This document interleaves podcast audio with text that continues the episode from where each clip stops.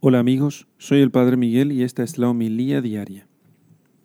Lectura del Santo Evangelio según San Juan, capítulo 2, versículos 13 al 25. Se acercaba la Pascua de los judíos y Jesús subió a Jerusalén y encontró en el templo a los vendedores de bueyes, ovejas y palomas y a los cambistas en sus puestos. Haciendo un látigo con cuerdas, echó a todos fuera del templo con las ovejas y los bueyes. Desparramó el dinero de los cambistas y les volcó las mesas. Y dijo a los que vendían palomas, Quitad esto de aquí, no hagáis de la casa de mi padre una casa de mercado. Sus discípulos se acordaron de que estaba escrito, El celo por tu casa me devorará. Los judíos entonces replicaron diciéndole, ¿Qué signo nos muestras para obrar así? Jesús les respondió, Destruid este santuario y en tres días lo levantaré. Los judíos le contestaron, Cuarenta y seis años se ha tardado en construir este santuario, ¿y tú lo vas a levantar en tres días? Pero él hablaba del santuario de su cuerpo. Cuando fue levantado, pues, de entre los muertos, se acordaron sus discípulos de que había dicho eso y creyeron en la escritura y en las palabras que había dicho Jesús. Mientras estuvo en Jerusalén por la fiesta de la Pascua, muchos creyeron en su nombre al ver los signos que realizaba. Pero Jesús no se fiaba a ellos porque los conocía a todos y no tenía necesidad de que se le diera testimonio acerca de los hombres, pues él conocía lo que hay en el hombre. Palabra del Señor. Gloria a ti, Señor Jesús. Desde el día de nuestro bautismo, nosotros somos hechos también templos de Dios. Y entonces este templo debe ser cuidado con la práctica de las virtudes, con la oración, con eh, con, las buenas obras, pero lo que sucede muchas veces es que este templo, el templo de nuestro cuerpo y nuestra vida, nuestra, lo que nosotros somos, toda nuestra personalidad, se va llenando de vendedores. De vendedores que roban la gloria de Dios. Porque, ¿qué hacían los vendedores en el templo de Jerusalén?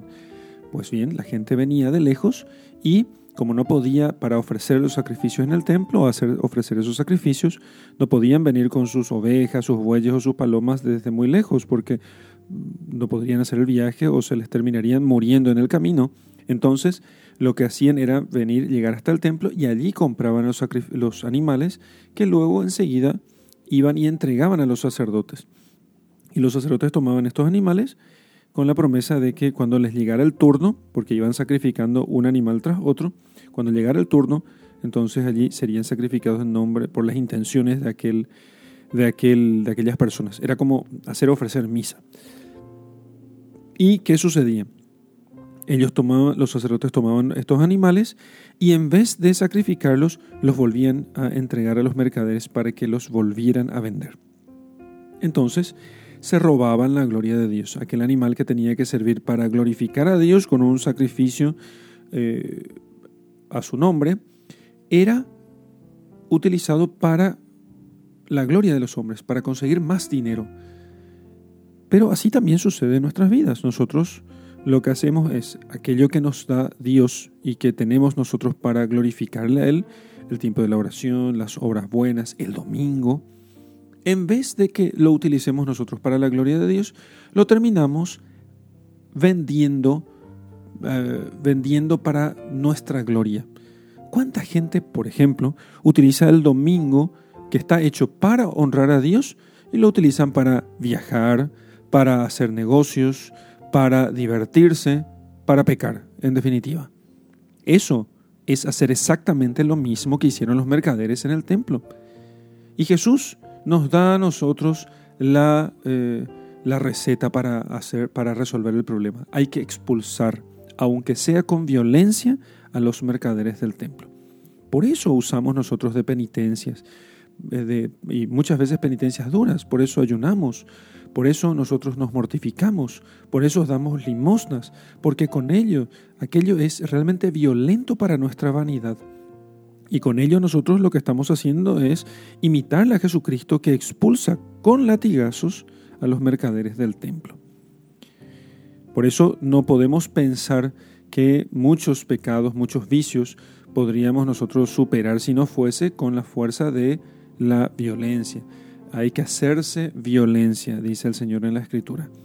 Hay que hacerse violencia. ¿Qué significa eso? No hay que tratarse muy bien a uno mismo.